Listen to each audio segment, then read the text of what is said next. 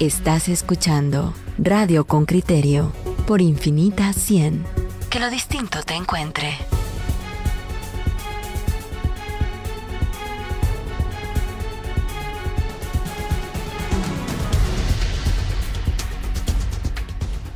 Usted ha escuchado, usted ha escuchado sobre esta, eh, ese asedio, ese ataque que, que tienen los contrabandistas en la aduana de Tecumumán. Escuchemos esta nota que nos presenta Henry Bean y discutámosla luego con el intendente de aduanas, Werner Ovalle, quien ya se encuentra acompañándonos en la línea telefónica. Vayamos primero a la nota. El informe de Henry Bean, reportero con criterio.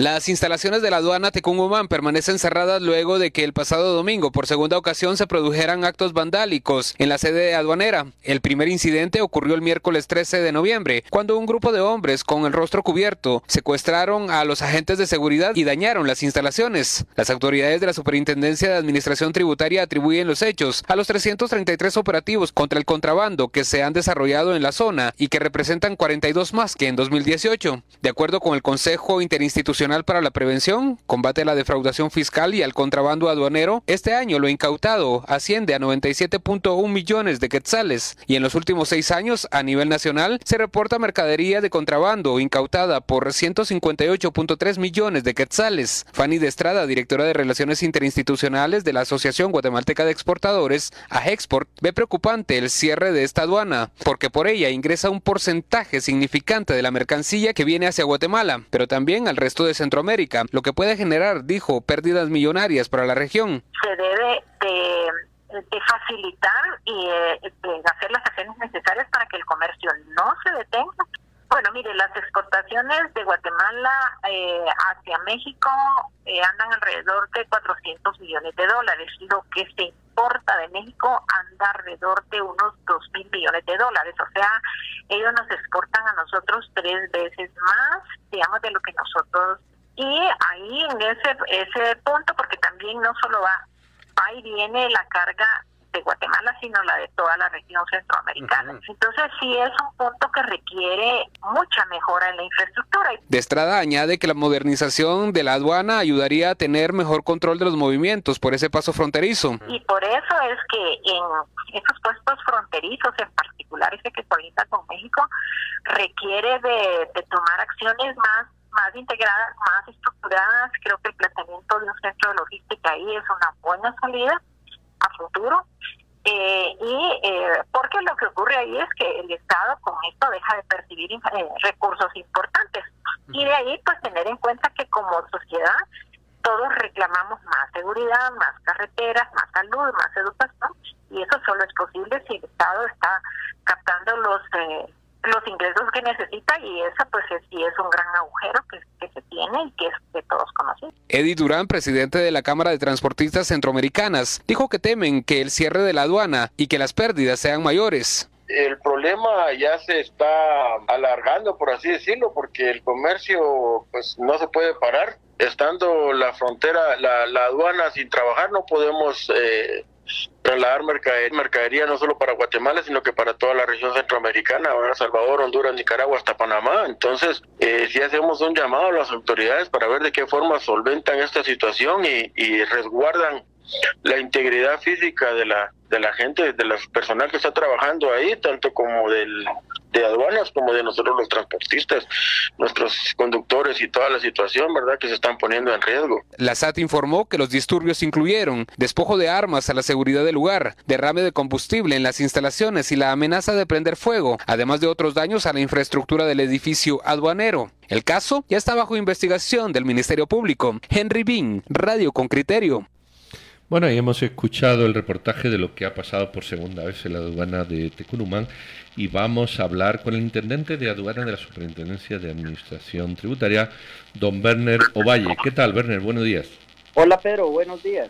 Werner, ¿cómo ves vos esos ataques, esos ataques a, la aduana de, de Tecungumán? Eh, bueno, eh, a nivel institucional lo vemos como una reacción a las acciones que hemos estado implementando en las últimas semanas a nivel interinstitucional junto a al Ministerio de Gobernación, a la Policía Nacional, al Ministerio de la Defensa Nacional y las otras instituciones que, están en fronteras en operativos específicos que tenemos en coordinación con autoridades mexicanas, precisamente para la lucha contra el contrabando, puesto que tanto el mes de octubre y noviembre y parte de diciembre son los meses donde hemos detectado más contrabando en México hacia Guatemala, considerando que más del 90% del contrabando que ingresa al país se ingresa por por los cruces vehiculares no controlados o pasos ciegos que se tienen con... Werner, pero, pero entonces, ¿sentís que ustedes han afectado a esos contrabandistas en, el, en los últimos tiempos y que ellos están reaccionando a esa afectación de sus intereses? Sí, en este último operativo que inició el 11 de noviembre, eh, eh, lunes, martes y miércoles tuvimos decomisos tanto de mercancías como de vehículos y también la detención de algunas personas. Y eso eh, fue lo que reaccionó el ataque que tuvimos en nuestra aduana Tecuman 1 el día miércoles. Eh, nosotros eh, tuvimos que reunir a la COINCON, revisar la estrategia, cambiamos de algunas áreas, el día viernes y sábado hicimos otros decomisos, el, por ejemplo el sábado en la tarde decomisamos dos camiones con aguacates con un aforo de más de un millón cien mil quetzales eh, del valor de la mercancía y esto generó que nos atacaran nuevamente el día domingo la instalación de aduana Tecuman 2 y eh, a una radiopatrulla donde hirieron a un agente policial. Eh, eso te iba a preguntar, el apoyo policial, ahí hay policía justamente por ser un, un puesto fronterizo. ¿Cuánta policía hay como para que haya sido desbordada? Eh, hayan desarmado a los guardias, hayan eh, utilizado combustible, eh, al parecer, amenazando de prender fuego. que ¿Falta policía o, cuáles son las medidas de seguridad que parecen no estar ahí? Aquí hay que considerar un tema. El ataque fue a la aduana Tecuman 1, que es una aduana que el paso de mercancías eh, más que todo se caracteriza por paso de personas porque es donde está migración. Eh, esta aduana no estaba participando en el operativo, el operativo es en carretera a 30, 40 kilómetros de la frontera. O sea que están pagando el pato las personas, el personal de aduanas ahí en ese sitio de Tecungoman 1, cuando en realidad ellos no tienen arte ni parte en el tema. Correcto, precisamente porque la estrategia que hemos utilizado es que los operativos se realizan con gente de otras aduanas uno para no desconectar el trabajo que se tiene en esta área y lo otro para que sea gente que no es del lugar. Y decís que son 30 kilómetros, digamos, frontera adentro. ¿Quiere decir que, que los retenes o, los puestos de revisión están, digamos, a la altura de Las Palmas en Coatepeque o a la altura de Malacatán en, en San Marcos? Correcto, por esas áreas. Y vamos cambiando de acuerdo a la información que van generando tanto el Ministerio de Gobernación como el Ministerio de la Defensa. O sea, eh, el contrabando entra por esos puntos ciegos y luego se transporta por nuestras carreteras normales. Ya abandonan los, los caminos de terracería y se trasladan hacia la carretera asfaltada. Ahí es donde ustedes les caen. Correcto, porque precisamente no es mercancía que pase por la aduana. O sea, son mercancías que pasan por cruces vehiculares controlados que nosotros como administración tributaria no es nuestra competencia. Sin embargo, generamos estos operativos y los coordinamos porque la ley nos da ese mandato y lo tenemos que que cumplir. Por lo general, siempre cuando generábamos este tipo de operativo, los ataques eran a la aduana Tecuman 2, porque ahí es donde está la bodega y ahí es donde guardamos las mercancías incautadas. Claro, en un intento de recuperarlas. Correcto. Mira, Werner. intimidar. Eh, a ver, ustedes entonces ahorita están concentrando la lucha contra el contrabando en el departamento de, San Marcos, Reu, digamos esa área del suroccidente. Lo están desarrollando también en la amplia frontera entre Huehuetenango y Chiapas. Ahí hay muchísimos puntos ciegos también por donde entra mercadería no registrada. Sí, Juan Luis, de hecho la estrategia es a nivel nacional. Eh, hace tres semanas estuvimos en operativos coordinados con autoridades del Salvador eh, tratamos de que estas coordinaciones sean binacionales para que podamos tener controles en ambas áreas. Y la semana pasada finalizamos también operativos con Honduras. O sea, es un tema donde, como bien comentás, eh, en el caso de Huetenango también es un tema de interés y que también estamos generando estrategias concretas. Eh, precisamente la semana pasada empezamos a incrementar operativos porque se venía el buen fin que es una como el Black Friday que Estados Unidos implementó hace años, México lo implementó eh, con esta estrategia del buen fin para fomentar el comercio entre ambos países y hay muchos guatemaltecos que, que, cruzan a, comprar a México, claro, pero muchos bajo el tema de comercio ilícito, de regresar y pagar sus impuestos y muchos aprovechan a, ir a traer mercancías sin el pago de impuestos. ¿Cuándo es el buen fin? Eh, fue este fin de semana que pasó, el 16 y 17. Entonces los guatemaltecos compran más barato y tratan de meterlo al país sin pagar impuestos. En algunos casos sí, y en otros ya son gente más organizada que, que vive eso, ¿verdad? De estar trayendo mercancía de México para venderla en muchas áreas a, nivel nacional. Por eso iniciamos toda una estrategia de comunicación, una campaña donde a la población le dábamos a conocer cuáles son los derechos tributarios aduaneros que ellos deben de cumplir. Eh, también el derecho que la ley, tanto la normativa regional les da, eh, la exención de impuestos hasta por 500 dólares o 500 pesos centroamericanos, lo determina la, la ley, donde, por ejemplo, si están 72 horas fuera del país y traen mercancías con fines no comerciales y, y, no ha gozado este derecho durante los últimos seis meses, pueden ingresar hasta 500 dólares sin pago del impuesto. Es un derecho que le da la ley, pero hemos decomisado mucha mercancía donde son miles de quetzales y, y hacia eso es que estamos enfocando nosotros los esfuerzos. Eh, eh permíteme que vuelva a la primera pregunta. Yo sé que la que tocaron fue la 1, pero ¿qué hace la policía? Eh, ¿Ha mandado refuerzos? ¿Qué coordinación hay con el Ministerio Público y la Policía Nacional? ¿Cuántos detenidos hay? Porque no ha ocurrido una vez, ha ocurrido dos. Y si ocurre una tercera puede morir alguien. ¿Qué, qué medidas de seguridad se han, se han reforzado o cómo ha actuado la, la fuerza pública? Eso es, me interesa conocerlo. En, en este momento, después de los ataques, generamos una reunión de emergencia con, con la COINCON, que es el Consejo Interinstitucional contra el Contrabando de Defraudación, y hemos recibido el apoyo de la Policía Nacional Civil.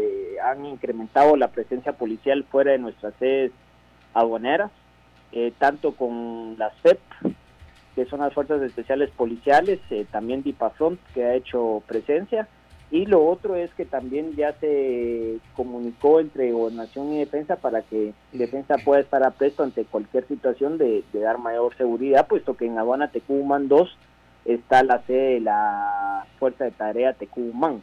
Pero si el ataque ocurrió el miércoles y se volvió a repetir el domingo, ¿qué pasó del miércoles al domingo? Que, que las medidas de seguridad no funcionaron, porque el domingo hubo otro.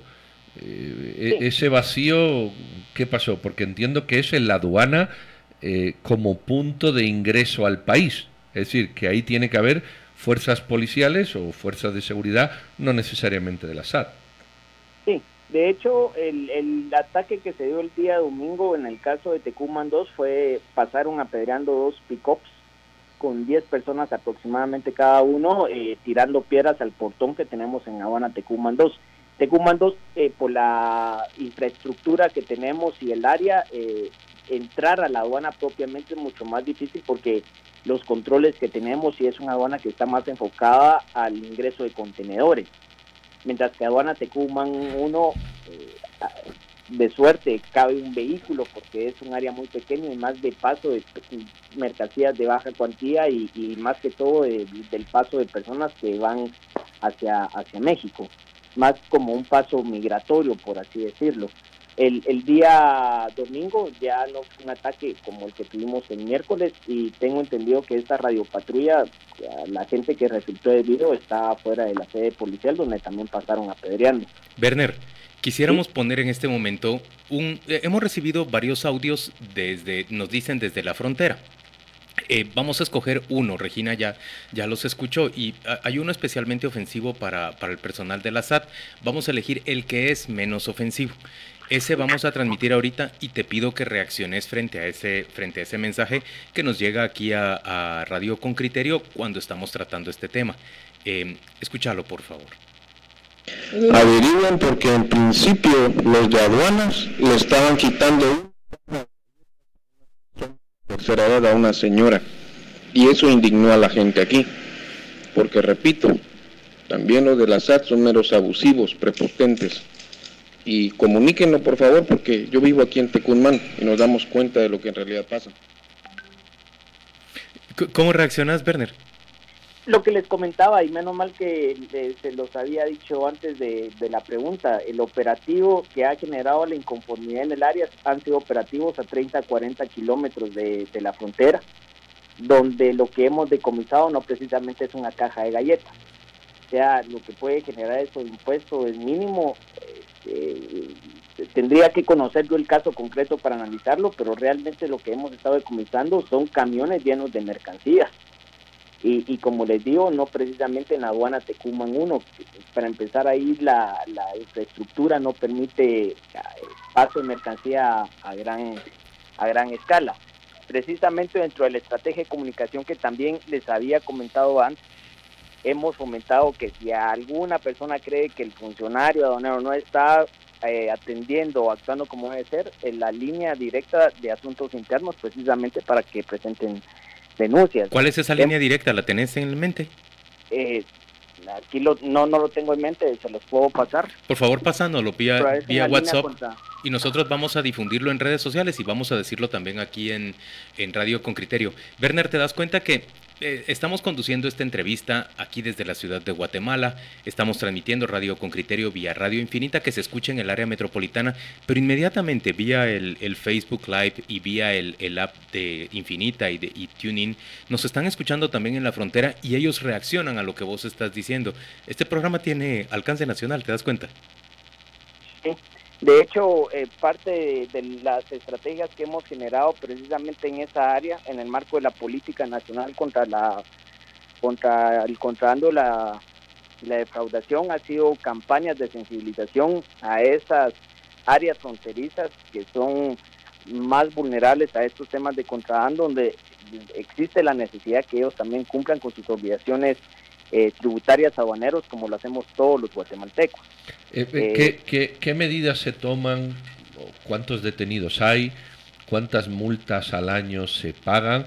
Más que el decomiso de mercadería, porque el decomiso de mercadería supongo que va siempre dirigido por alguien o por algo.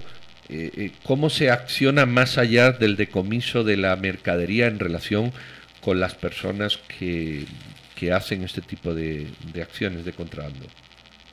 Nosotros de alguna forma estamos en constante análisis eh, a nivel de gestión de riesgo. Todo lo que pasa de forma lícita a través de contenedores, nosotros generamos todo el análisis que se debe generar para eh, poder detectar su valuación, mala clasificación o origen, que esa es una parte realmente del comercio que tenemos con México. Hay que considerar que el 100% de lo que ingresa a Guatemala desde México, el 30-40% se queda en Guatemala y el otro 60% eh, va con Honduras y El Salvador hacia Centroamérica. Por eso es que vos decías que coordinaban con Honduras y El Salvador. Correcto, porque es una información que debemos trasladar. Realmente hacia eso es que enfocamos. En el caso de aduana Tecuman 1, como les comentaba, es un tema más de paso y de tránsito de baja cuantía el trabajo aduanero como tal nosotros lo ejercemos a nivel de la mercancía contenerizada. No es una caja de galletas. A gran escala, sí. Sea, son, es a gran escala.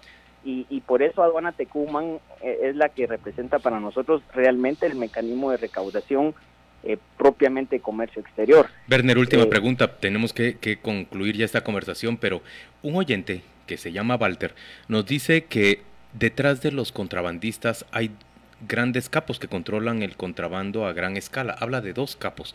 ¿Ustedes tienen inteligencia sobre esta materia? Bueno, nosotros todo este tipo de información cuando se dan los hechos o, incautaciones y todo eso siempre lo compartimos con el Ministerio la, eh, de Gobernación y con el Ministerio Público a través de las denuncias que presentamos y es un, un tema, una competencia que le corresponde a ellos. Nosotros por, por la función que tenemos no nos corresponde hacer investigación de este tipo de, de personas o de capos, porque no es el alcance que tenemos nosotros en términos de contrabando como tal. Ahora en el tema de fraudación, donde sí es tema que pasa por aduanas y donde nosotros tenemos documentación y todo el tema de las declaraciones únicas centroamericanas, ahí sí presentamos las denuncias, pero es más por defraudación a lo, que nosotros presentamos a nivel institucional. Muchas gracias, Werner, por acompañarnos el, el, día de hoy. Solo debo decir que el número para hacer denuncias... Eh, respecto al comportamiento de empleados de la SAT es 1550, ¿verdad?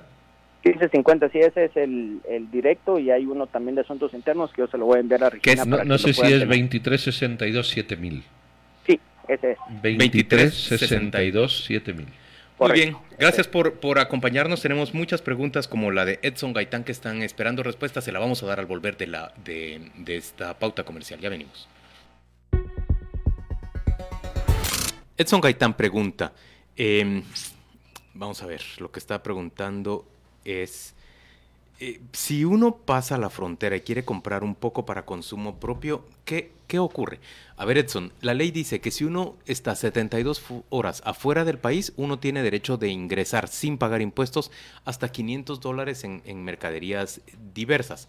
Ahora bien, si uno no ha estado esas 72 horas afuera, normalmente uno va a Tapachula o por ejemplo a Comitán y compra y vuelve rápidamente en el mismo día, pues a uno sí le toca pagar los impuestos por, por las mercaderías que uno trae, pasar a las aduanas, pedir que revisen lo que uno compró, que le hagan su cuenta de, de impuestos, mostrar sus facturas y pagarlas correctamente, ¿verdad?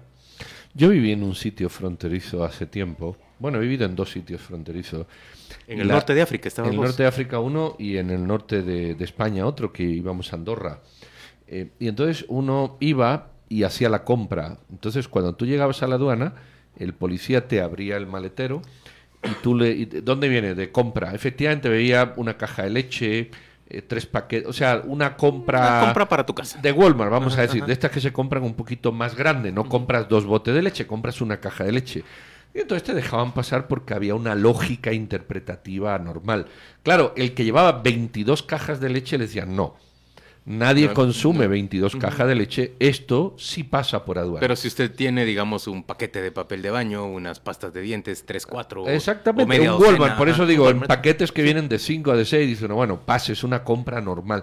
Esa es la lógica que yo creo que emplean todo personal de aduana. Pero ¿verdad? entiendo lo de Edson respecto a, a- a establecer exactamente cuánto es lo que le van a cobrar a uno, porque eh, también pueden abusar de uno los, los empleados en aduanas y eso se requiere, pero mm, afortunadamente nos han dado el teléfono a donde se puede plantear una denuncia concreta, 2367-7000. Esa es una denuncia concreta, ahí puede hacerla usted a, a los empleados de aduanas que se comporten de manera inapropiada.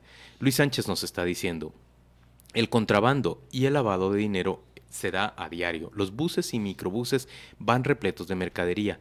He visto personas repartiendo dólares a varias personas para comprar medio Sams. Sams es la tienda al, al por mayor que vende en, en Tapachula. Y a estas no les dicen nada ya del lado de Guatemala porque ya están todos comprados lastimosamente. Esta es la foto de las personas que recibían los dólares y nos envía una imagen eh, en donde se muestra la, la gran cantidad de compras. Como dice Pedro, 22 cajas de Sí, leche. pero, pero aún así, mira, si tú vas en un microbús, por ejemplo, y van 20 gente, y van 20 cajas de leche, una por gente, vamos a decirlo así, y, y un contrabandista ha empleado esas 20 gentes y el microbús y les ha pagado, ya pagó los impuestos de la leche, le sale la leche más cara, es decir, no, no tiene sentido, no tiene sentido.